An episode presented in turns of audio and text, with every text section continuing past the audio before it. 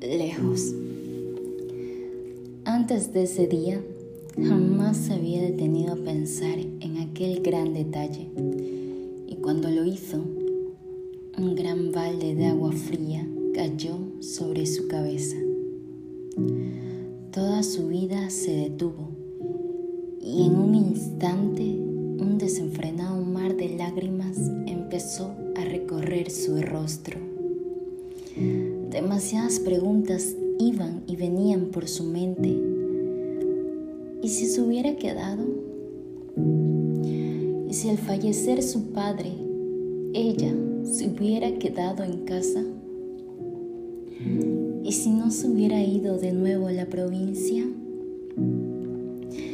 ¿Y si hubiera dejado sus estudios y retomado en alguna facultad cerca de su hogar? Su egoísmo fue tan grande para no darse cuenta que su madre estaba sola, que se había quedado sola, que pedía gritos ahogados que no se marchase, que no la dejase? ¿Por qué no lo vio?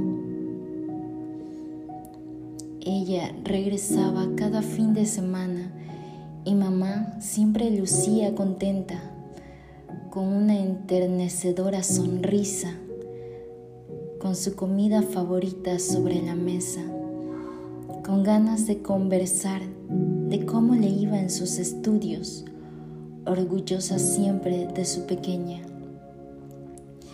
¿Acaso su hija nunca vio su mirada? ¿No percibió su angustia?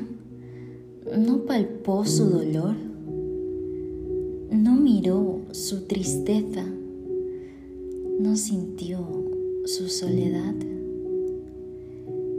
Qué ironía la manera en que la extraña, cómo la extraña, cómo la piensa, cómo la vive.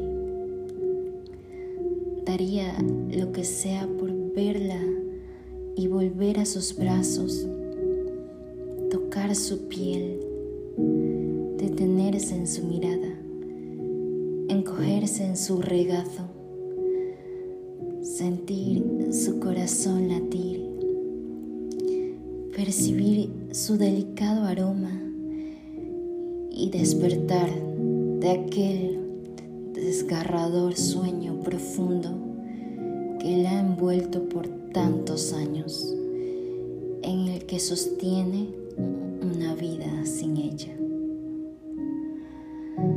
Te extraño.